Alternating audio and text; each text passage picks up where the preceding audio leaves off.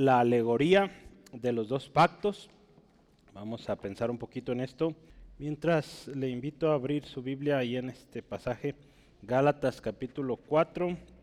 Ya estamos eh, terminando el, el capítulo eh, hoy, entonces eh, veamos un poco. Gálatas capítulo 4, versículo 21 al 31. Sí. Si ya lo tiene, me ayuda diciendo amén o algo. Sí, o algo. Araceli la aplicó. Muy bien. la alegoría de los dos pactos. Gálatas 4, 21 al, 31 y dice así la palabra de Dios. Eh, decidme, los que queréis estar bajo la ley, ¿no habéis oído la ley? Porque está escrito que Abraham tuvo dos hijos, uno de la esclava, el otro de la libre. Pero el de la esclava nació según la carne, mas el de la libre por la promesa. Lo cual es una alegoría, pues estas dos mujeres son los dos pactos. El uno proviene del monte Sinaí, del cual da hijos para esclavitud. Este es Agar, porque Agar es el monte Sinaí en Arabia y corresponde a la Jerusalén actual, pues ésta, junto con sus hijos, está en esclavitud. Mas la Jerusalén de arriba, la cual es madre de todos nosotros, es libre, porque está escrito, regocíjate, oh estéril, tú que no das a luz, prorrumpe en júbilo y clama, tú que no tienes dolores de parto, porque más son los hijos de la desolada que de la que tiene marido.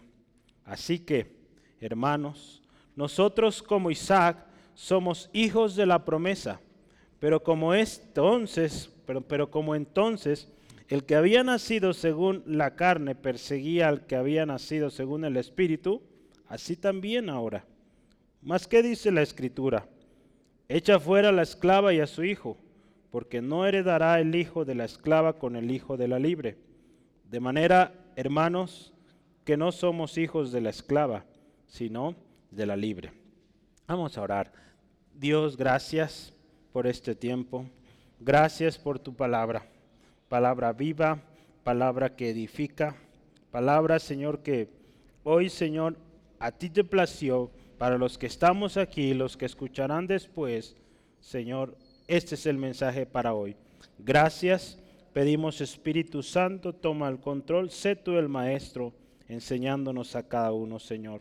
Gracias, Señor, por un tiempo bendecido con tu presencia y toda la gloria y toda la alabanza sea para ti en Cristo Jesús. Amén, amén. Gloria a Dios. Yo voy a empezar con una historia hoy, escrita por Sproul, dice así. Era la noche de mi vigésimo cuarto cumpleaños. Regresaba a nuestro apartamento después de trabajar en una cancha de baloncesto en la sección East Liberty de Pittsburgh. Al pasar frente a una joyería, un hombre corrió afuera con una mujer detrás de él gritando, ¡Alto, ladrón! La joyería acababa de ser robada y el ladrón salió corriendo por la puerta y me golpeó. Reflexivamente, sin sentido del, heroísmo, agarré al ladrón y le dije, detente ahí. Me, miró y dijo, me rindo. Lo retuve unos minutos hasta que llegó la policía. Lo detuvieron y yo continué de regreso a casa para mi cena de cumpleaños. Unos días después vi a uno de los policías que había hecho el arresto y le pregunté, ¿qué le pasó a ese tipo? Y él respondió, el hombre justamente salió de la cárcel el día del robo. Había pasado tanto tiempo en la cárcel anteriormente que se había convertido en su zona favorita. El ladrón le gustaba estar en la cárcel. Tenía un techo sobre su cabeza, tres comidas al día. Así que cuando fue liberado y tuvo su libertad, no quería esa libertad.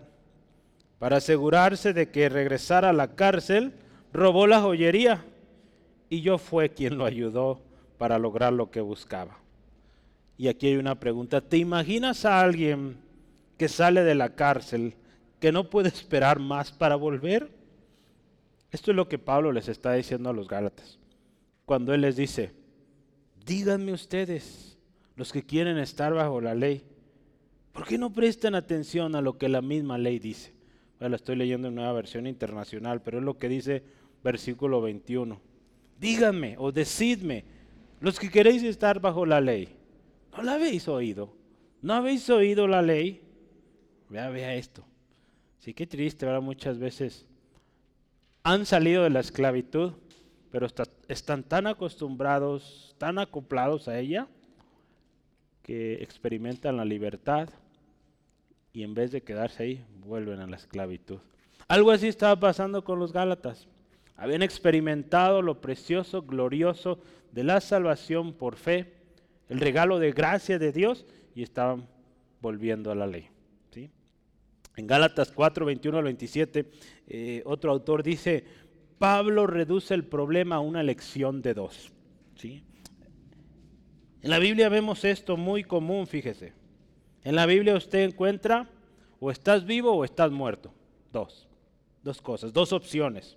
En la Biblia vemos o estás dentro o estás afuera. ¿Estás a favor o en contra? Si usted va a Mateo 7:14, dice, porque estrecha es la puerta, angosto el camino que llega a la vida, y pocos son los que lo hallan. O sea, dos caminos, uno angosto, uno amplio. ¿Sí? También cuando vemos la historia del hombre que construyó su casa sobre la arena, es un hombre que construyó su casa en la arena y otro que construyó sobre la roca. Dos opciones. ¿Sí? ¿Estás de acuerdo? Solo dos maneras, ¿verdad? En la Biblia habla mucho. No hay nada más mencionado en la Biblia que presentar dos caminos, el bien, el mal, ¿verdad? Tan fácil como eso. ¿Sí? Entonces, eh, en el Nuevo Testamento también leemos esto. El que tiene al Hijo tiene la vida. El que no lo tiene, o el que no tiene al Hijo de Dios, no tiene la vida. 1 Juan 5.12. Tan simple como eso. Y así se mantiene. La Biblia así nos dice. No hay términos medios, verá una ahí la palabra de los tibios. ¿Qué pasa? Ojalá fueras frío o caliente, pero nada a medias. Entonces, qué interesante esto, ¿no? Así de simple, fíjese. O seguimos a Cristo o seguimos a Satanás. O creemos que somos salvos por gracia o buscamos esforzarnos por obras para alcanzar el mérito de la salvación. O seguimos a Cristo y le servimos o seguimos la carne, el mundo y sus deseos. ¿sí? Entonces Pablo a través de la, carta a los Gálatas, usted ve desde el principio, utiliza diferentes maneras de hablar. Hoy en la, mañana, si escuchó el mensaje, hablamos de proverbios. Y los proverbios es una manera, uh, una forma de escribir, ¿verdad? es una forma literaria. Pues aquí Pablo utilizó muchas formas literarias, de diferentes maneras hizo ver a los Gálatas su error, el peligro de su error, el destino si seguían ahí. ¿sí? Entonces, él busca a través de estas diferentes maneras de decir lo mismo, que los lectores escuchen. Que escuchen, pero no solo que escuchen, sino que obedezcan, que vuelvan al cambio. ¿sí? Eh, pues bueno, no sé cuánto llevamos, pero llevamos unos cuántos meses. Yo no sé cómo vamos nosotros. ¿Estamos entendiendo? Vea, usted piense. ¿Vamos bien? ¿Ya entendimos bien qué es nuestra salvación? ¿Nos ha quedado claro el precio? Vea esto. Nos ha quedado claro también la esencia y la repercusión del medio para nuestra justificación, ¿verdad? Lo que hizo Cristo Jesús es algo tremendo, poderosísimo. Para ayer estábamos terminando nuestra serie eh, o primera parte del curso discipulado con los hermanos y fue algo especial y, meditábamos esto, ¿no? Qué importante que usted y yo conozcamos bien la verdad, de lo que hemos creído, lo que hemos deseado abrazar, eh, la decisión que un día tomamos de seguir a Cristo, que lo entendamos bien, que sepamos qué significa, porque hoy en día vivimos en un mundo donde eh, somos cuestionados de una y mil maneras. Siempre ha habido cuestionamientos, pero hoy en día con los medios de comunicación con los cuales usted y yo poseemos, pues estamos más abiertos a que pues nos pregunten, consulten, oye, escuché tal teoría, ¿verdad? Yo me sorprendo cada día que platico con uno de mis compañeros del trabajo las teorías y tanta cosa que sale con respecto a posturas en contra de la Biblia. Pero es bien interesante, ¿verdad? Las posturas en contra de la Biblia eh, son mezclas entre la Biblia y otras cosas, ¿no? Entonces es una revoltura de ideas que es interesante lo que sacan cada día. Entonces por eso usted y yo tenemos que estar bien firmes, conociendo bien lo que Dios dice en su palabra, lo que significa que yo, que usted somos salvos, ¿sí? ¿Por qué somos salvos? Si no nomás decir, porque pues sí, porque pues un día oré y ya soy salvo. tenemos que entender bien y saber decir, porque creí en Jesucristo, porque la palabra de Dios lo dice, porque hay testimonio, porque el Espíritu me dice, soy hijo de Dios, y hay un montón de evidencia de que usted y yo somos hijos de Dios, pero hay que conocerlo, ¿sí? Entonces yo le animo, ¿qué le parece si hoy meditamos un poco en estos dos pactos? Y yo quisiera empezar con algo práctico, y es hablar, porque Pablo empieza y utiliza la historia de, de Sara y Agar, ¿sí? Eh, dos mujeres. Pablo comienza y dice, vamos a trabajar aquí con una alegoría, ¿verdad? En el versículo 24, eh, ¿sí? Dice ahí lo que es una alegoría. Eh, una alegoría sobre Sara. Entonces dice, van a ser dos pactos y es interesante, vamos a ver pues eh, para iniciar la historia tanto de, Sara como de Agar, sus hijos, ¿verdad? Y, esta relación que tuvieron con Abraham. De acuerdo, fíjese, una alegoría, si usted no había escuchado esta palabra, una alegoría, escuche, es una obra una composición literaria o una artística que habla de ficción, escuche, en virtud de lo que o de lo cual un relato, una imagen representan o significan una cosa diferente. Está medio raro eso, ¿verdad? Pero ¿qué es? Es una, imagínense, una representación que es ficción como tal, pero que nos enseña algo por detrás. No te lo dice claramente, pero te da un ejemplo de, ¿sí? Entonces, eh, usted ve la figura ahí, por ejemplo, estamos hablando de dos mujeres, Sara, Agar, y Pablo las va a usar para hablar de dos pactos. Entonces, nada que ver una con, con pactos, pero Pablo la utiliza. ¿sí? Guiado por el Espíritu Santo, un hermano decía, tenemos que tener mucho cuidado, ¿verdad? Porque a veces se hace un, se hace un sobreuso de las alegorías y a veces... Mm, alegorías. Eh, se hace un sobreuso de alegorías y, cuando se lee la Biblia todo se piensa que es una alegoría y no es así. Entonces tenemos que ser muy cuidadosos. Aquí Pablo explícitamente nos dice es una alegoría, entonces es una alegoría. Entonces hay que, hay que cuidar eso y, ver, eh, el hermano dice aquí, yo prefiero eh, pues no meterme en esos terrenos de decir esto es una alegoría, no, porque pues no, él, él, dice, no tenemos tal autoridad. Bueno, eso es debatible. Pero bueno, vamos a empezar. Es una alegoría, ya quedamos. Sara, Agar. ¿sí? En cuanto, fíjese, a la justificación por la ley y la fe, Pablo va a usar estas dos figuras. Pablo busca tomar este ejemplo para explicar estas diferencias entre estas dos partes, seguir la ley y vivir en el pacto de la fe, de la gracia. ¿sí? Entonces vamos a, empezar. Yo quisiera que arranquemos con algo, eh, yo le puse así, eh, bueno, vamos haciendo la tablita de una vez. Mm, vamos a hacer una tabla. Esta va a ser cortita, yo la voy a borrar un minuto, pero su hoja la puede dividir en dos. Esta raya de en medio no la haga tan larga, si la va ocupando más larga, pues la hace más larga, pero porque vamos a hacer otra en un ratito más. Entonces, por eso no le recomendaría que la haga tan extensa. entonces vamos a empezar a hablar de Sara y de, Agar, ¿sale?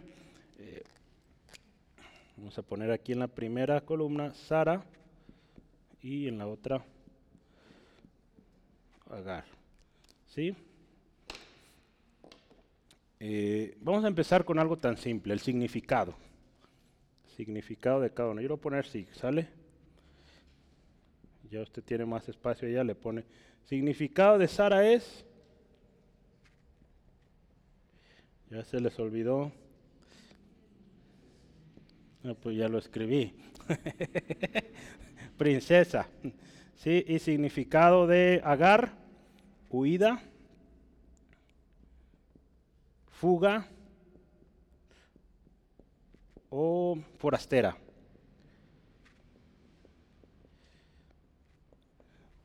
Princesa, ¿qué es una princesa, Yamil? ¿Cómo que sabe? Es una hija de un qué? De un rey, ¿verdad?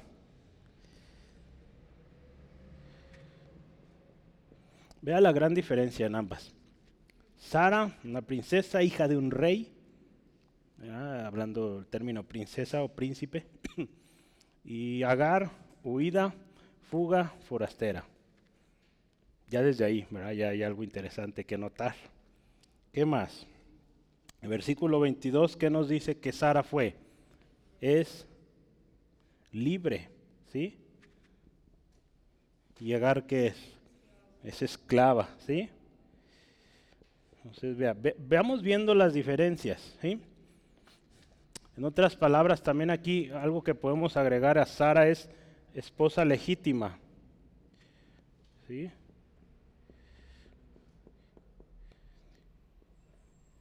Puede poner del otro lado la otra o, o ilegítima, ¿verdad? Esposa ilegítima.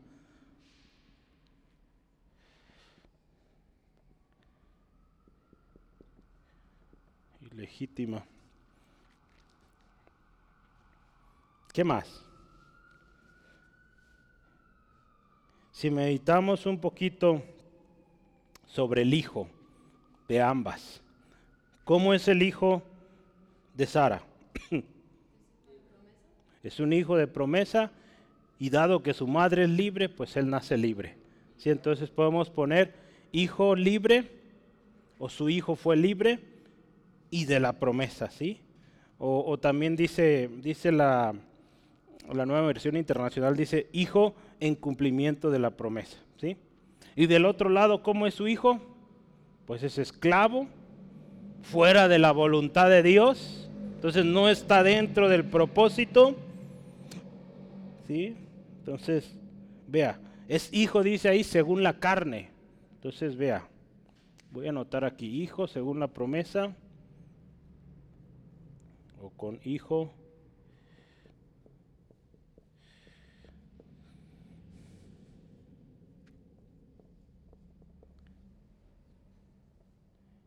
otra el hijo según la carne.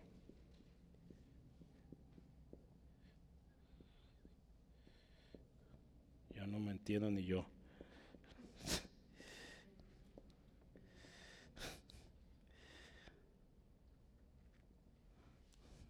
Si entonces vea, uno es el hijo que, que concibe, es hijo según la promesa, y el otro es hijo según la carne, y hijo esclavo. ¿sí?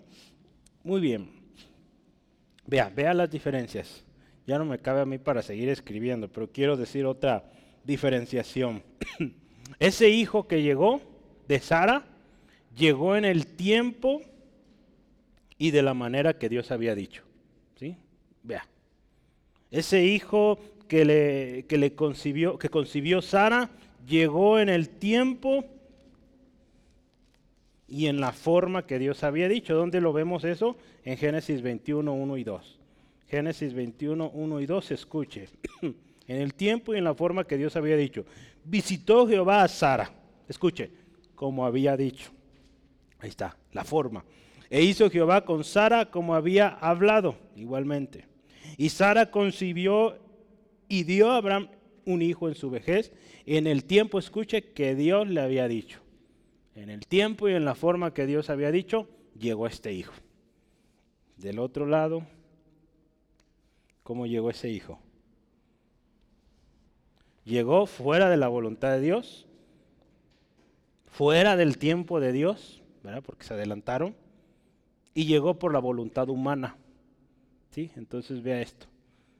Las tremendas diferencias. Eh, puede ahí anotar Génesis 16, 1 y 2 en, el lado de Agar.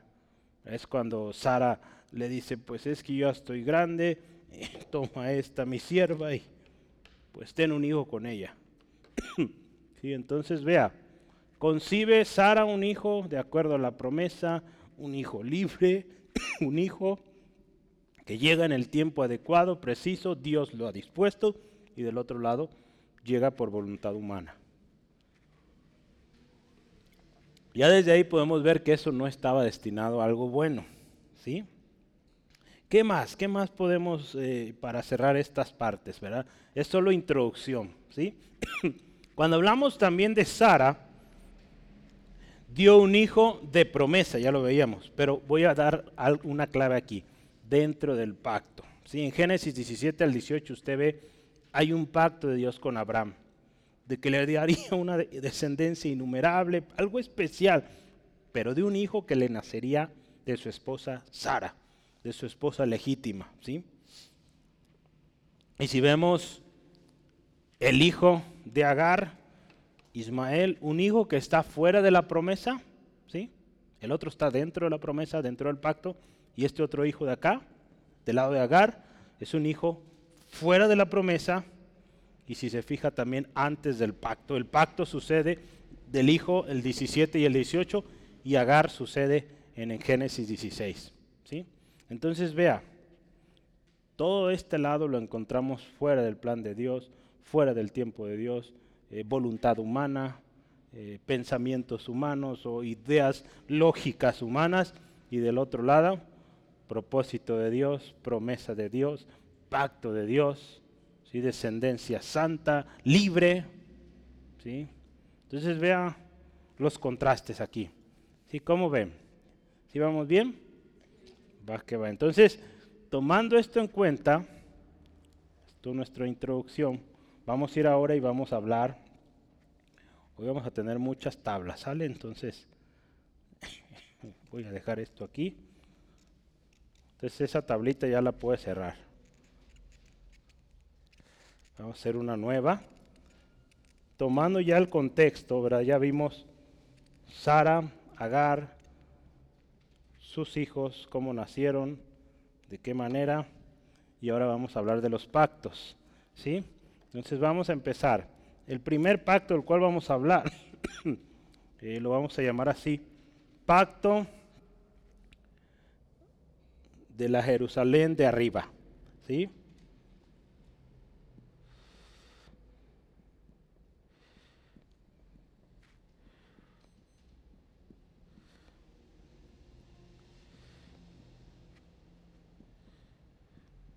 y del otro lado vamos a llamarle el pacto del monte Sinaí.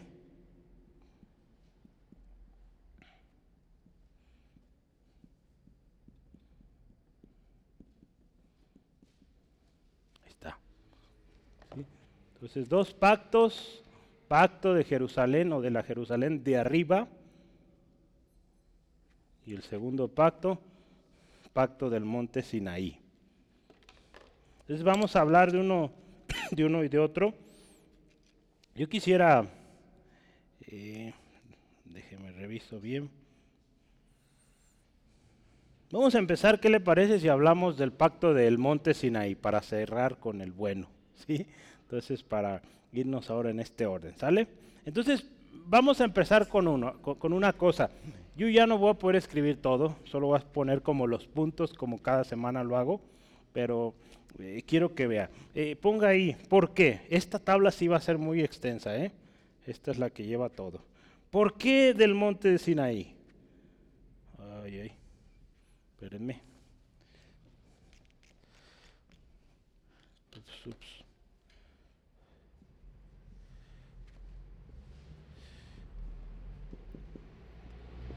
Es el primer, eh, primer tema. Yo quisiera que veamos algo. ¿Por qué, este nombre de este pacto? Resulta ser que fue en el monte Sinaí donde Moisés recibe la ley. ¿Sí? Ahí recibió la ley. Ahí la palabra, si se fija en el, que es en versículo 25 de nuestro texto, ¿qué nos dice? Porque Agar, ¿qué dice? Es el monte Sinaí. ¿En dónde? En Arabia, ¿sí? Entonces, ahí. Ahí es donde Moisés recibe la ley. Eh, puede anotar ahí Génesis, eh, perdón, Éxodo 19. Están ahí en el, en el área del Sinaí. Moisés sube al monte y en Éxodo 20 recibe qué? Los diez mandamientos. Ahí. Y la ley ahí inicia. ¿sí? Entonces, oye, ay. Gracias, gracias, basado. Entonces, por eso vamos a considerar, estamos hablando, ¿se acuerda? La ley y las obras, la fe, la gracia, ¿sí? Entonces, por eso Pablo dijo, esto está excelente, ¿sí? El pacto del monte de Sinaí, puede ponerle usted otro nombre, el pacto de la ley o el pacto de las obras, si gusta. Entonces, este, este pacto está basado en la ley, para la redundancia, ya lo mencioné, basado en las obras para justificación, ¿sí? Pero recuerde una cosa, este pacto tiene una vigencia que fue cumplida con Cristo, ¿sí? Y sin más efecto redentor, ahí en Gálatas 3, 10 al 11, vea, Gálatas 3, 10 al 11 dice, porque todos los, que, que dependen de las obras de la ley, todos los que están bajo este pacto, están bajo maldición, pues escrito está maldito todo aquel que no permaneciere en todas las cosas escritas en el libro de la ley para hacerlas. Y que por la ley ninguno se justifica para con Dios. Es evidente porque el justo por la fe vivirá. ¿Sí? Entonces vea, este pacto, este pacto también saben qué dice eh, Pablo, es el pacto de la actual Jerusalén, así decía. ¿sí? Y eso está ahí en el versículo 25 de nuestro texto, Gálatas 4, 25. Dice, porque Agar es el monte Sinaí en Arabia. Y corresponde, dice, a la Jerusalén actual. Entonces corresponde, por eso este pacto eh, eh, lo llama el del monte Sinaí, para asociarlo donde fue puesta la ley, y que es el pacto en el cual estaban los judíos, y todavía hoy en día muchos judíos están en ese pacto, el de cumplir, el de buscar eh, cumplir la ley. ¿Y qué significa este pacto? ¿Por qué este pacto? Eh, porque, bueno, miren, al estar en este pacto de la ley, están bajo esclavitud. ¿Se acuerda cómo era Agar hace ratito? Era una esclava. Y los hijos que daba eran qué? Esclavos. Entonces, este pacto nos deja en esclavitud. Entonces Pablo al estar usando estas dos figuras, Agar, Sara, Agar, esclava, pacto al monte Sinaí, esclavitud. Y todo el que depende de ese pacto, esclavo. Entonces, cuando Pablo le dice a los hermanos ahí en el versículo 21, ¿han leído la ley? ¿Han visto? ¿Han puesto poquita atención? Es imposible que, que alguien cumpla eso. Nadie lo ha cumplido. Entonces, no es sensato seguir la ley. ¿sí? Entonces, vea, por eso, la segunda pregunta que vamos a anotar aquí es, ¿qué tipo de hijos da? Vamos a irnos ahí a esta parte. ¿Qué tipo de hijos?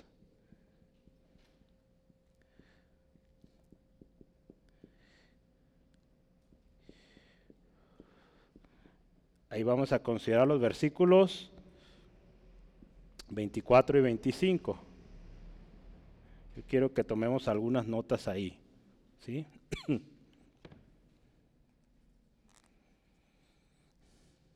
¿Qué tipo de hijos da? Entre el 24 y 26 podemos ver algunas cosas. Vamos a leerlos, miren. Entre el 24 y 25, perdón, dice, los cuales, eh, no, no, sí, lo cual dice es una alegoría, pues estas dos mujeres son dos pactos. Y veamos, el uno proviene del monte Sinaí, el primer pacto, que estamos hablando aquí de Sinaí ahora. Eh, y dice así, el cual, ¿cómo son esos hijos? Son hijos para esclavitud. Entonces, número uno ahí, ¿qué tipo de hijos da? Hijos para esclavitud o esclavos. ¿sí? Entonces, estos son los hijos de los cuales Pablo dice de la Jerusalén actual, la que estaba bajo esclavitud por seguir la ley de Moisés. ¿Sí? Dice ahí en el versículo 25, dice, junto con sus hijos está en esclavitud. En otras palabras, tanto los hijos como la madre aquí están destinados a ser esclavos. Así era la historia, así era en aquel tiempo que había esclavos. Si dos esclavos se unían en matrimonio, tenían hijos, esos hijos en automático esclavos. No había de otra. ¿sí? Entonces vea lo, tremendo que es estar de este lado. ¿sí? Esclavitud, esclavitud y más esclavitud. ¿sí? Dice la palabra ahí en Gálatas 3:23, vea por favor, Gálatas 3:23 que dice, están confinados, permanecen confinados. Vea ahí dice, pero antes que viniese la fe, estábamos confinados bajo la ley, encerrados para aquella fe que iba a ser revelada. ¿Sí? Entonces aquí Pablo habla de la, de la vida antes de que viniera Cristo. Dice, estaban confinados, estaban encerrados, no podían salir vino Cristo y fue luz para ellos. Pero vea lo que está sucediendo, los Gálatas están queriendo volver a estar encerrados. ¿Sí? Entonces, nada bueno puede ir ahí. ¿Sí? Como ve, estos son los hijos que da este pacto. ¿Sí? Ahora, una última pregunta aquí. ¿Cómo son esos hijos? Estas tres preguntas las vamos a hacer en ambos lados, ¿sí?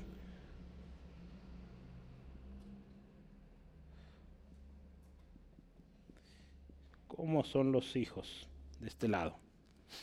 Y ahí vamos a pensar en el versículo 29. A ver, ayúdeme, versículo 29. Vamos a leerlo, dice así. Pero como entonces el que había nacido según la carne perseguía al que había nacido según el espíritu, así también ahora.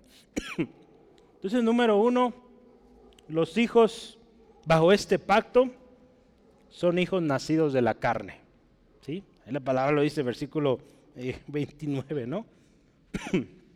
Entonces, ¿por qué? Porque están bajo la ley y dice ahí, bajo, dice según la carne y otra vez lo que ya tiene anotado. Cuando dice según la carne, podemos pensar así, es según la voluntad del hombre. Y se acuerda cómo nació Ismael, cómo vino, eh, perdón, Ismael a la familia de Abraham por designio del hombre, no por designio de Dios. ¿Se acuerda hace rato? Por eso hablamos de Agar y Sara primero, porque Ismael, hijo de Agar, vino porque Sara dijo, pues yo no puedo tener hijos, ve con ella. Y Abraham dice, bueno, pues voy. ¿Sí? Entonces, por voluntad de hombre. ¿Sí? Entonces, según la carne, pues se mueven de acuerdo a lo que la carne dice, de acuerdo a, lo que su humanidad les dicta. ¿Sí? Así son los hijos de este lado. ¿Sí? ¿Sí vamos bien o ya se revolvió? Sí, muy bien, muy bien. Por eso empezamos hablando de Sara y, y Agar. Vamos ahora, ¿qué otra cosa podemos encontrar de, de estos hijos? Lo siguiente que podemos encontrar es que son perseguidores de los nacidos del Espíritu. Estos son perseguidores. Ve ahí el versículo 25 también nos dice eso, ¿sí? Es versículo 25, no, perdón, el 20, no, 29, estoy, o no, 30, yo me adelanté. No, no, no, 29, perdón, perdón, estamos 29. Pero como entonces, vea, el que había nacido según la carne, ahí está, perseguía al que había nacido según el Espíritu. Entonces, ¿cómo son estos hijos? Pues perseguidores. En Génesis capítulo 21, eh, versículo 9, nos dice la historia. en Génesis 21 se anuncia, o, más bien nace Isaac, ¿sí? Los primeros versículos. Pero sucede que Ismael, dice ahí la palabra, veía a Isaac y se burlaba de él y lo perseguía, en otras palabras. Entonces, así es, los hijos de este pacto persiguen a los del Espíritu. Por eso no hay esa comunión de los que viven en la carne con los que viven en el Espíritu. ¿Sí? Entonces, ¿vamos bien? Muy bien, entonces vamos adelante. En el pasado, los hijos de este pacto persiguieron a los hijos de la promesa. Ahí en Salmo 83, 5 y 6 nos habla que los hijos de Ismael perseguían a los israelitas hasta hoy. ¿Cuáles son los hijos de Ismael? Todos los musulmanes siguen persiguiendo eh, a Israel y a todo el mundo. Entonces desde el pasado esto sucede, hoy sigue pasando. Y hoy, en Guadalajara, Jalisco, México, sigue sucediendo. Porque es interesante y cuando hablamos del Israel en la Biblia, vamos al Nuevo Testamento, ahora ese Israel, ¿quién es? Ahora, ¿quién es el pueblo de Dios? Lau. Nosotros los que hemos creído en Cristo y cómo nos llamamos. Sí, pero ¿qué somos? ¿La qué? La iglesia, ¿verdad? La iglesia, la esposa de Jesús, ¿verdad? Entonces sí, en el pasado el pueblo de Israel, el pueblo elegido, pero cuando viene Cristo, ese pueblo se hace mucho más grande al incluir a todos aquellos, como dice Lau, que hemos creído en Jesucristo, somos la iglesia. Y ahora ese es considerado el pueblo de Dios y es un pueblo que también está siendo perseguido por estos. ¿sí? Ahí en Primera de Tesalonicenses, si me acompaña, en Primera de Tesalonicenses 2, versículos 14 eh, al 16, dice así la palabra de Dios. Dice, porque vosotros, hermanos, escucha esto, viniste a ser imitadoras de las iglesias de Dios en Cristo Jesús que están en Judea.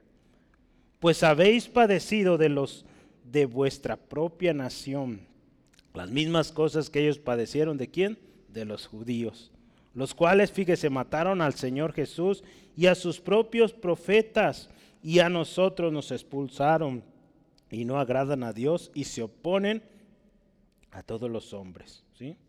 Entonces, estos siguen ahí, ¿sí? La palabra de Dios habla claramente de estos. En los postreros días habría engañadores que prohibirían esto, esto, aquello. Y sigue eso sigue hoy hasta nuestros días. ¿Qué otra cosa? ¿Cómo son estos hijos? Ya vimos, nacidos de la carne, perseguidores de los nacidos del Espíritu, mm, han perseguido desde siempre y hoy en día siguen persiguiendo. Y otra cosa tremenda, no son contados como descendientes. No son contados como descendientes. Ahí en Romanos 9.8, eh, voy a leerlo. Dice así la palabra. Esto es, no los que son hijos según la carne son los hijos de Dios, sino los que son hijos según la promesa son contados como descendientes. Entonces Pablo dice ahí, los que son nacidos según la carne no son descendientes, ¿sí? Sino aquellos que son nacidos según la promesa. ¿Sí? Entonces, qué hermoso es que los nacidos según la promesa? Pues sí hay muchos que nacieron dentro del pueblo de Israel, pero muchos de nosotros que no, pero estamos dentro de la promesa. Porque se acuerda la promesa que Dios hizo a Abraham, en tu simiente serán benditas todas las naciones de la tierra. Te daré una descendencia incontable, ¿sí? Pues esa descendencia incontable ahí estamos usted y yo, Hebreos nos dice, ¿verdad? Somos considerados como hijos de Abraham también, por la promesa. ¿sí? no de carne, pero sí de la promesa, de la fe. ¿sí? Gloria a Dios. Entonces, así son los hijos, los hijos de este, de este pacto del monte eh, Sinaí. Y una última, aquí una última pregunta. ¿Cuál es el destino de estos? ¿Cuál es el destino?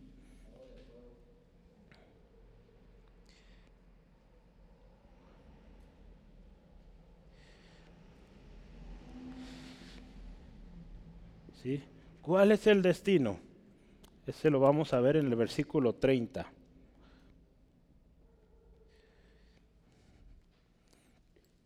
Vea el versículo 30 de nuestro texto. ¿Y qué dice ahí? Gálatas 4:30. Dice, más que dice la escritura, echa fuera la esclava y a su hijo, porque no heredará el hijo de la esclava con el hijo de la libre. Ahí está. Número uno, echados fuera.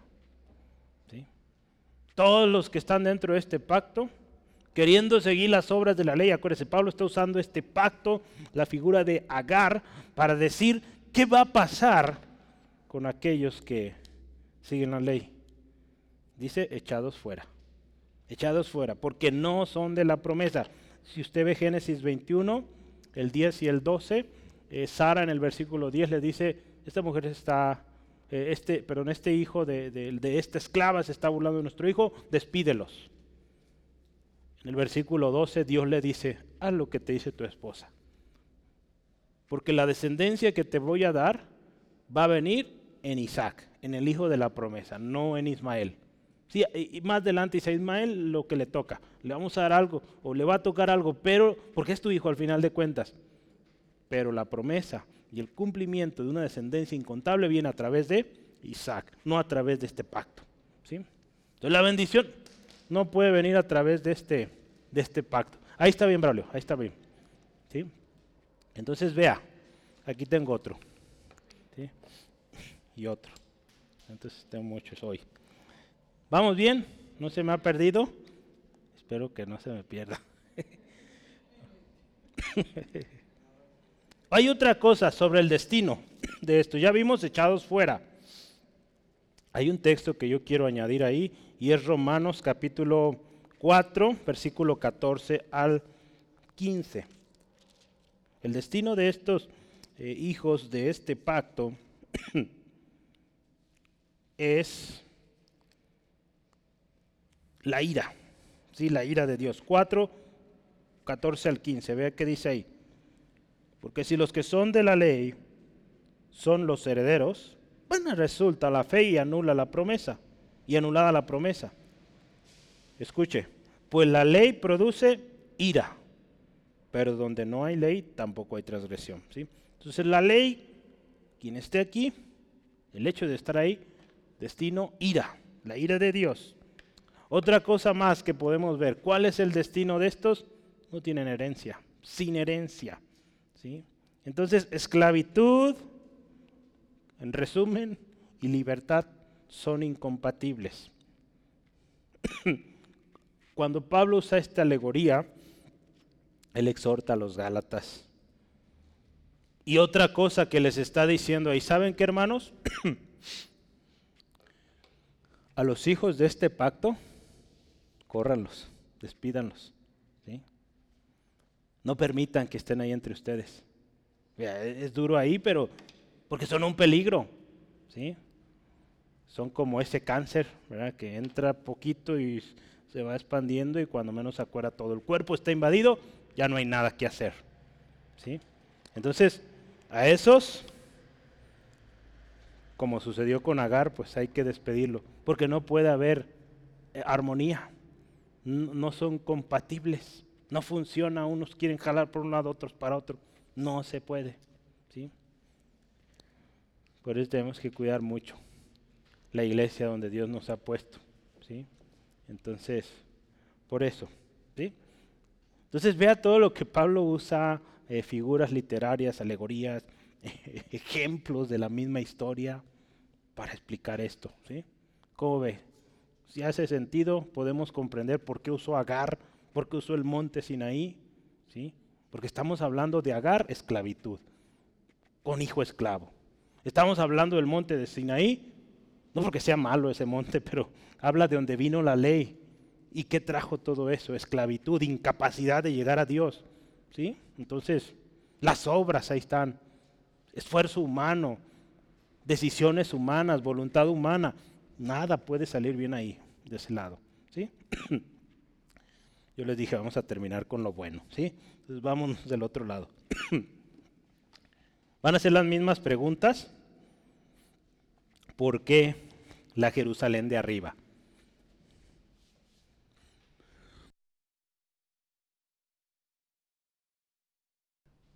¿Por qué la Jerusalén de arriba? La nueva versión internacional dice la Jerusalén celestial. Usted puede también nombrar ese pacto el pacto de fe o el pacto de la gracia. Cuando la Biblia habla de la, eh, perdón, la Jerusalén de arriba o la celestial, eh, hablamos de la, de la nueva Jerusalén ¿Y cuál es esta? Pues la que dice Apocalipsis. La que dice cielo nuevo, tierra nueva. Donde dice todos los redimidos de toda lengua, tribu, nación, ahí van a estar reunidos. Donde Dios va a ser luz ahí, Dios va a habitar en medio de ellos. Y yo quiero que veamos el texto porque está bueno y, vale la pena que entendamos que este pacto es el bueno y en el que hay que estar. Y si estamos acá, vámonos para allá.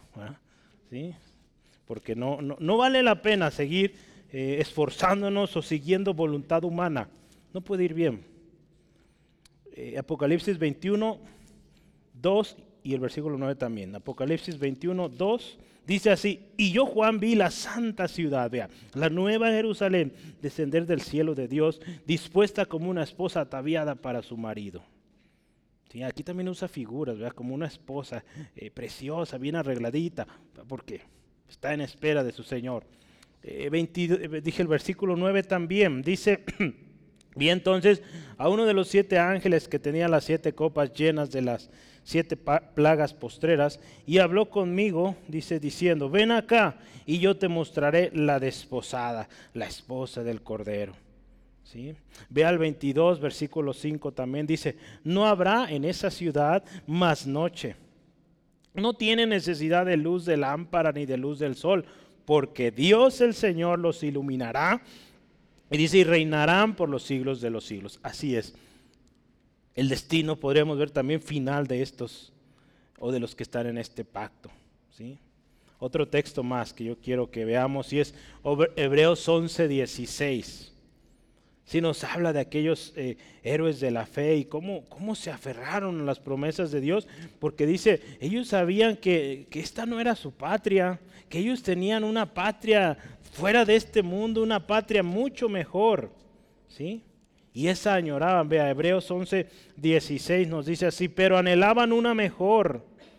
Esto es celestial, por lo cual dice Dios, no se avergüenza de llamarse Dios de ellos, porque les ha preparado una ciudad. Esa es la ciudad. Entonces hablamos de ese pacto que, que nos va a llevar a esa ciudad. ¿sí? Esa ciudad celestial, preciosa. Es esa ciudad donde Cristo Jesús reina. ¿sí?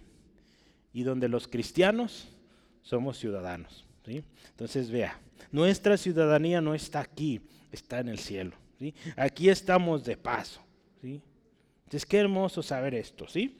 Entonces e, es por eso que ese nombre, la Jerusalén de arriba, se dice que también los judíos, dentro de sus eh, escritos, hay esta esperanza. Cuando ellos hablan de una nueva Jerusalén también, ellos saben que no es aquí en esta tierra, que también es fuera porque pues la de aquí, pues nomás no, a lo largo de la historia no han logrado lo que ellos anhelaban. Entonces, para ellos también dentro del judaísmo, la ciudad, eh, eh, o Jerusalén de arriba también representa aquel lugar, ¿sí?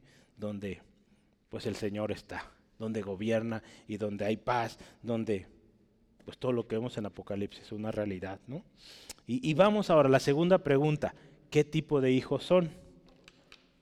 Perdón, ¿qué tipo de hijos da? ¿Qué tipo de hijos da? Eh, solamente voy a poner aquí una flechita y los versículos. Sí, aquí vamos a ver los versículos. Si se fija, hemos estado brincando porque eh, pues está ahí como mezclado. Entonces 26 y 27. Vamos a ver cómo son los hijos o qué tipo de hijos da. En el 27 dice que da hijos libres. En este pacto da hijos libres. ¿Sí? ¿Lo anoto o así está bien? ¿Sí le sirve así? Ok. Da hijos libres. ¿Sí? Libres. Hijos que vienen, escuche esto, no por voluntad humana, sino por la obra soberana, por la gracia soberana de Dios. ¿Sí? Y, yo aquí tengo varios textos que quiero que, que usemos para apoyar esto. Sí, aquí esto vale la pena conocerlo bien, entenderlo bien y saber que ahí es donde debemos estar. Sí, Efesios capítulo 2, 8 al 9. Texto muy conocido y dice así la palabra de Dios. Porque por gracia, ahí está, obra de gracia. Dice, sois salvos por medio de la fe. Y esto, escuche, no de vosotros, es de Dios, es don de Dios, no por obras para que nadie se gloríe. Entonces, estos hijos que se dan aquí, en este pacto, libres, no por sí mismos, sino por una obra de gracia, por una obra soberana de Dios. ¿sí? Solo Dios puede hacer esto, ¿sí? el hombre no. Juan 1.12, ¿se lo sabe de memoria?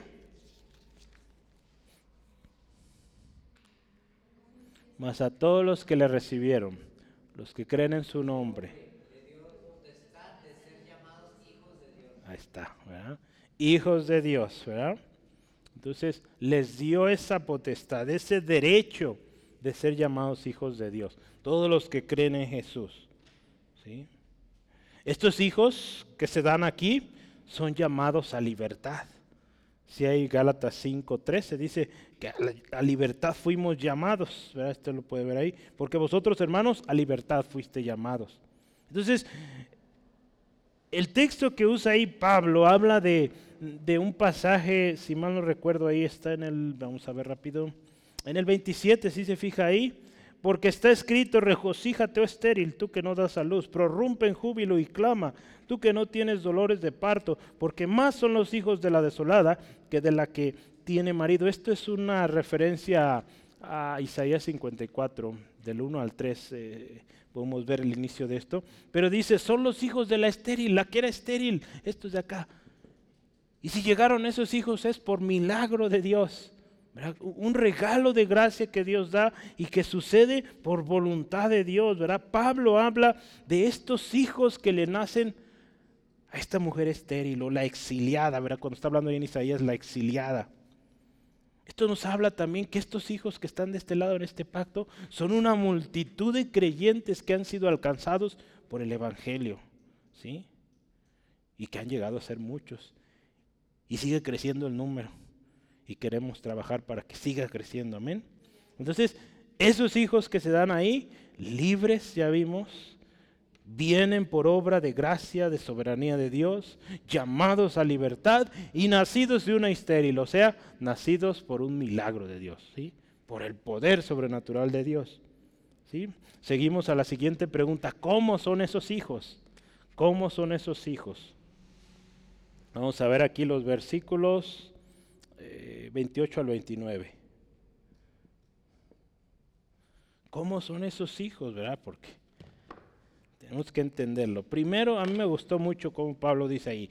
Vea 28. Dice, así que, hermanos, ahí empezamos. ¿Cómo son esos hijos? Son hermanos. Y no se andan peleando. Deben ser hermanos. Que bueno, a veces los hermanos se pelean, ¿verdad? Nos peleamos, pero, pero nos reconciliamos, ¿sí? hermanos, miembros de una familia, ¿sí? Ahí en Efesios 2.19, ¿qué dice la palabra? Dice, fíjese, escuche, 2.19 de Efesios, dice, así que ya no sois extranjeros ni advenedizos, sino dice, miembros de la familia, o más bien conciudadanos de los santos y miembros de la familia de Dios, ¿sí? Entonces, e, esos somos, esos hijos somos, ¿sí? Juan 1, 6 al 7, primera de Juan, perdón, Primera de Juan 1, 6 al 7. Dice Primera de Juan 1, 6 al 7. Dice así la palabra del Señor. Si decimos que tenemos comunión con Él, dice ahí, y andamos en tinieblas, mentimos y no practicamos la verdad. Pero escuche, si andamos en luz, ¿qué sucede? Como Él está en luz, tenemos comunión unos con los otros. ¿sí? Entonces, estos hijos dentro de este pacto de la Jerusalén de arriba, de la Jerusalén celestial, son hermanos, viven en comunión, viven como una familia. ¿sí? ¿Cómo son estos hijos también? Son hijos según la promesa. No son hijos ilegítimos, son hijos según la promesa. Dice ahí Pablo, como Isaac. Como ese hijo que le nació a Abraham y a Sara, que llegó en la promesa, así somos nosotros, porque estamos dentro de esa promesa. ¿sí? En Génesis 22, que es del 17 al 18, nos habla de esto, de toda la descendencia que vendría a Abraham a través de esta promesa. Fíjese, 22, lo voy a leer para usted. Eh, Génesis 22, eh, versículos 17 y 18, dice así, escuche. Mm, de cierto, escuche, te bendeciré y multiplicaré. Tu descendencia, dice, como las estrellas del cielo y como la arena que está en la orilla del mar. Y tu descendencia poseerá las puertas de sus enemigos. Y ve ahí, en tu simiente serán benditas todas las naciones de la tierra, por cuanto obedeciste a mi voz. Entonces vea la tremenda repercusión de estar en el pacto correcto. ¿sí? Bendecidos sobremanera Sí, Romanos, hay un texto más, un par de hecho, que quiero leer ahí, eh, que, habla sobre esta promesa, Romanos eh, 9.8. En esta parte si hay más textos. Romanos 9:8 dice así la palabra de Dios. Dice, esto es, lo leíamos hace rato, ¿sí? No los que son hijos según la carne son hijos de Dios, no. Sino dice los que son hijos según la promesa, son contados como descendientes. Esos son los hijos, los que nacieron de la promesa. En Gálatas 3:29 también nos dice así, si vosotros sois de Cristo, que dice, ciertamente el linaje de Abraham sois, ¿sí? Y herederos según, otra vez, la promesa. Entonces, hijos de Abraham, del linaje de Abraham, según la promesa, ¿sí? Entonces, esos somos, usted y yo, dentro de este pacto, ¿sí? Del pacto de la Jerusalén de arriba. Y otra más, ¿cómo son estos hijos? Son nacidos del Espíritu, ¿sí? Ya veíamos hace ratito, ¿verdad? Los del otro lado, del otro pacto, del pacto de esclavitud, persiguen, ¿verdad? Pero acá somos nacidos del Espíritu y no necesitamos eh, la contienda. Juan 3, 5 al 7. Juan 3, 5 al 7. Veamos aquí rápido. Estos Juan 3, 5 al 7 dice así la palabra. Respondió Jesús, de cierto, de cierto te digo, es la conversación que tiene Jesús con Nicodemo, que no naciere de agua y del Espíritu, no puede entrar en el reino de Dios. Lo que es nacido de la carne, ¿cómo queda? Carne es, aquí está. Lo que es nacido del Espíritu, Espíritu es. No te maravilles de que te digo, de que te dije, oh, es, es necesario nacer de nuevo. De nuevo. A, eh, perdón, a Nicodemo le resulta imposible o inconcebible esto, nacer de nuevo. Definitivamente se requiere nacer de nuevo para entrar en este pacto. ¿verdad? pero nos habla nacer del Espíritu. Nacer del Espíritu, una nueva eh, manera de vida, un estilo de vida, una manera nueva de pensar, de actuar. Aún esos gustos tienen que cambiar, costumbres, tradiciones. ¿sí? ¿Qué más? ¿Cómo son estos hijos? Perseguidos, ¿verdad? Perseguidos por los que nacieron de la carne. Eso lo vemos ahí en el texto. Sí, lo vimos hace ratito en Génesis 21, en Hechos también 13:50 eh, nos habla de cómo perseguían a la iglesia. Vamos a terminar. El destino. ¿Cuál es el destino de estos hijos? Aquí vamos a terminar los versículos 30 y 31. 30 al 31. ¿Cuál es el destino de estos hijos que están dentro de este pacto? Hijos de Sara, ¿verdad? Hablando así utilizando la figura que Pablo usó. Son número uno, hijos con herencia. Este es su destino. Hay herencia, herencia eterna. Romanos 5, 8, 17, perdón. Dice ahí que nos hizo herederos y coherederos con Cristo. Si es que padecemos junto con Él, ¿verdad? Ahí está claro también. Entonces, esta herencia que usted y yo tenemos es una herencia que también es otorgada no porque lo merezcamos, es una herencia otorgada también por gracia y por fe. En Hechos 26, versículo 18, vea, Hechos 26, 18 dice, para que abra sus ojos, para que se conviertan de las tinieblas a la luz. Está hablando Pablo. Y de la potestad de Satanás a Dios. Y escuche esto. para que reciban por la fe que está en mí, que es en mí, perdón de pecados y herencia entre los santificados. Lo que Jesús le dice a Pablo. ¿sí? Este regalo es para que lo reciban por fe, ¿sí? por fe Jesucristo. Dice perdón y herencia. Entonces es una herencia otorgada por gracia, es un regalo que no se merece, ¿sí? no se paga, pero que se recibe con fe. ¿sí? Entonces, ¿qué más? ¿Qué más?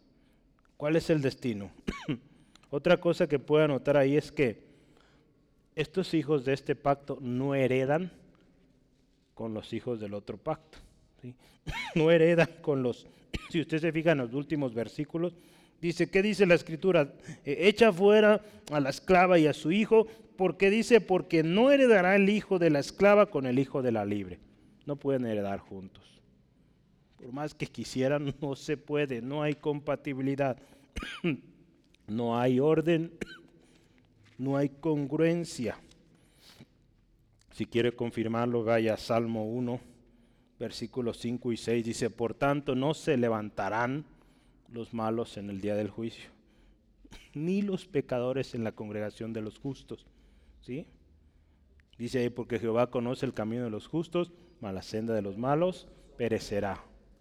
¿Sí? Entonces, vea, no pueden estar juntos.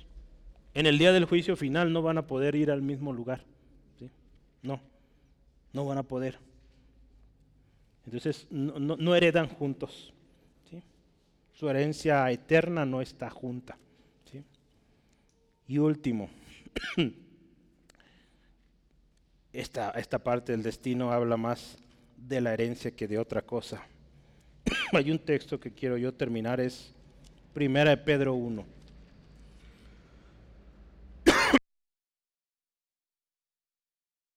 Primera de Pedro 1 versículos 3 al 5. Último, ¿sí? Este ya es el último. Dice así, bendito sea el Dios y Padre nuestro Señor Jesucristo. Vea, escuche bien, que según su grande misericordia nos hizo renacer para una esperanza viva por la resurrección de Jesucristo de los muertos. Escuche esto, ¿cómo es esa herencia de los que están en este pacto? Para una herencia incorruptible, se corrompe, incontaminada, e inmarcesible, reservada en los cielos para vosotros. Que dice, escuche, que sois guardados por el poder de Dios, ahí está la soberanía del Señor, mediante la fe, no pagamos por ello, creemos solamente, para alcanzar la salvación que está preparada para ser manifestada en el tiempo postrero. Si entonces vea, una herencia dice incorruptible, eh, incontaminada e inmarcesible. ¿Cómo es inmarcesible? ¿Qué significa? Que no se marchita. Eh, que no se termina.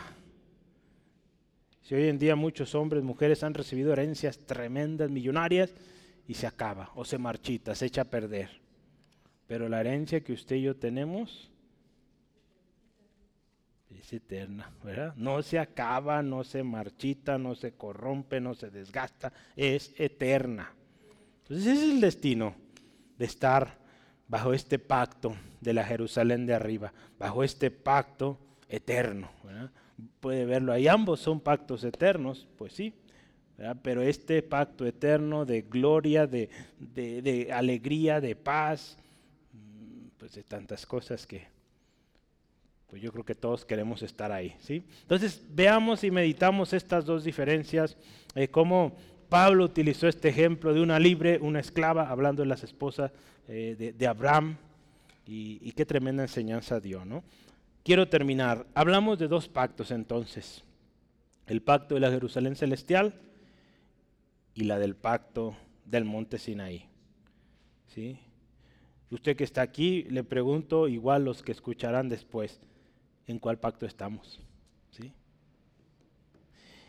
Y, yo quisiera que meditemos, le voy a dar algunas preguntas y nos van a ayudar a meditar. ¿En qué pacto estamos? Primera pregunta, ¿soy verdaderamente libre? ¿Vivo en esclavitud? ¿Estoy a gusto con mi vida y considero que no necesito más cambio? Este, este pacto de, de Monte Sinaí puede tener esas actitudes. Estoy a gusto con la vida que llevo, haciendo esto, esto y esto, ya la hice. Entiendo que mi salvación es por gracia y por fe. Este puede ser un sí o no. Tengo claro qué es la gracia y qué es la fe. Eh, porque muchas veces eh, eh, Pablo les advierte, ¿verdad? Dice, a libertad fuiste llamados pero no usen o, no aprovechen esa libertad para hacer lo que se les antoje, ¿verdad? Para dar rienda, eh, suelta a la carne, ¿verdad? Creo que es Gálatas 5.3, si mal no recuerdo.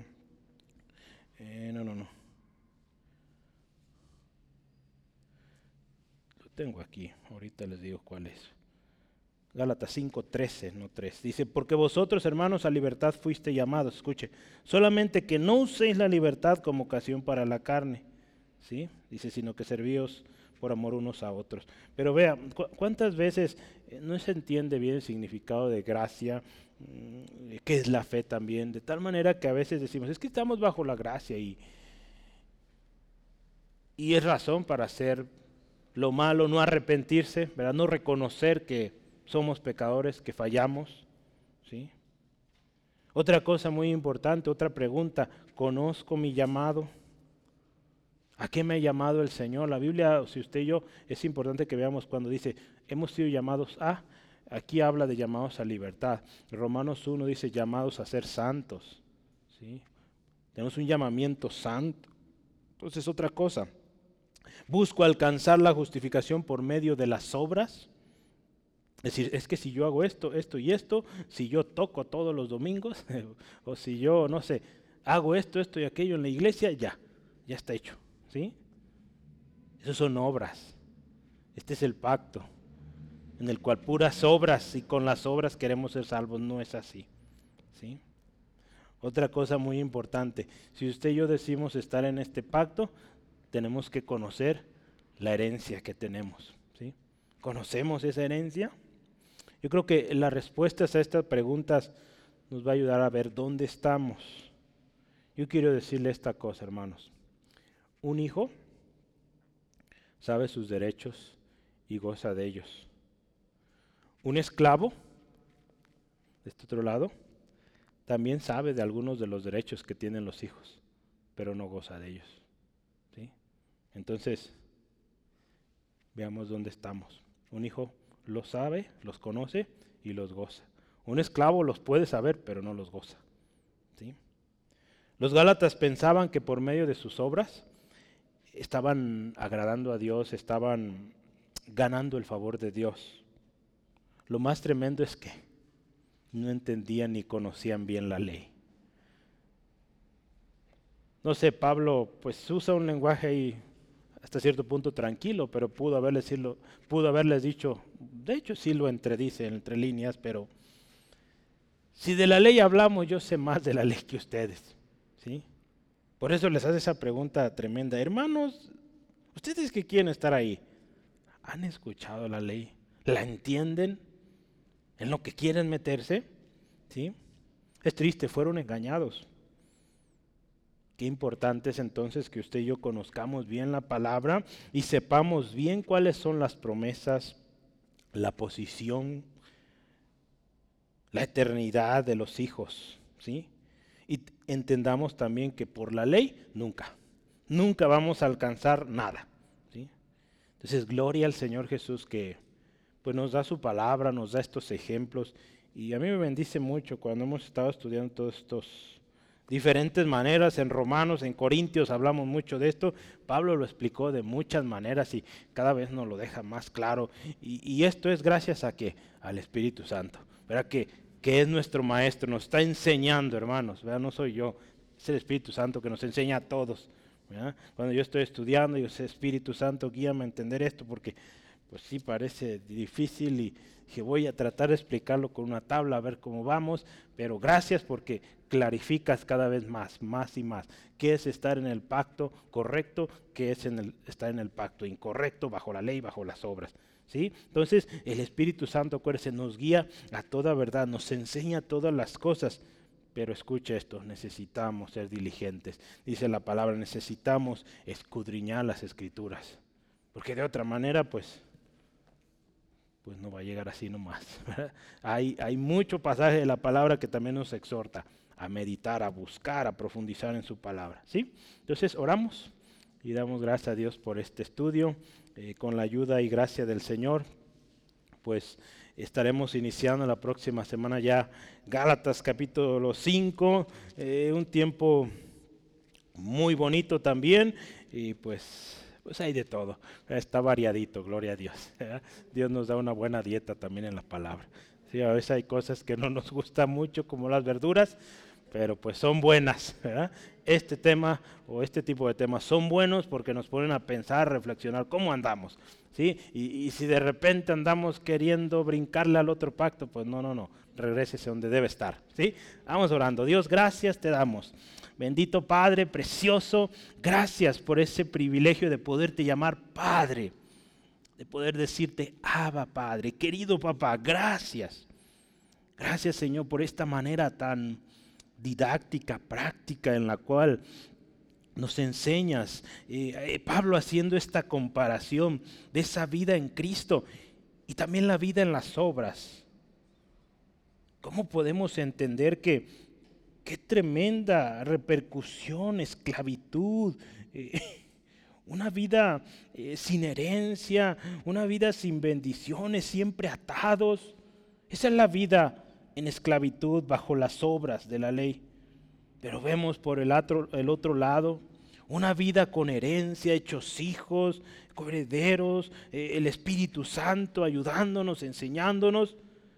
Tan simple y sencillo como venir rendidos a tus pies, creer en Jesucristo y por la fe que ponemos en ti recibimos ese regalo de gracia. Ayúdanos Dios a permanecer ahí. Señor, hoy también si si en nosotros ha habido alguna actitud de buscar hacer para merecer, que está tan impregnado en nuestra cultura, hoy te pedimos perdón, Dios. Hoy, Señor, venimos al trono de gracia buscando socorro y gracias porque lo hay oportuno. Señor, obra en nosotros, Señor, y que podamos, Señor, vivir como hijos tuyos. Señor, que hagamos un compromiso de buscar tu palabra, escudriñarla y pedir a tu Espíritu nos guíe. Señor, gloria a ti. Gracias porque nos has hecho hijos. Y Señor, rogamos también, danos ese valor, danos esa gracia para llevar este mensaje a aquellos que te necesitan. Ayúdanos, Señor, a también ser diligentes en cuidar la obra que nos has encomendado, Señor, de todas estas falsas enseñanzas, falsas doctrinas, que podamos, Señor, ser buenos, diligentes obreros, fieles obreros, Señor. Y Señor, si hay alguien hoy que necesita venir a ti, Jesús, toca este corazón, Señor. Que seas forzado por, por cambiar, que seas forzado por pagar y se da cuenta que por más que lo hace, más se aparta, hoy Jesucristo es tu Salvador. Ven a Él y Él te restaura. Él ya pagó por tu pecado, por esa vida que no agradó a Dios. Él quiere perdonarte, pero ven a Jesús. Gracias Dios por corazones que vuelven a ti. Te pido bendición para mis hermanos, protección en esta noche y que podamos en el fin de semana tener tiempos gloriosos en tu presencia. En el nombre de Jesús. Amén. Gloria a Dios. Pues Dios les bendiga hermanos. Eh, cuídense, descansen y nos vemos el mañana. Mañana. Gracias, primo. Sí, sí. ¿Eh? Eh,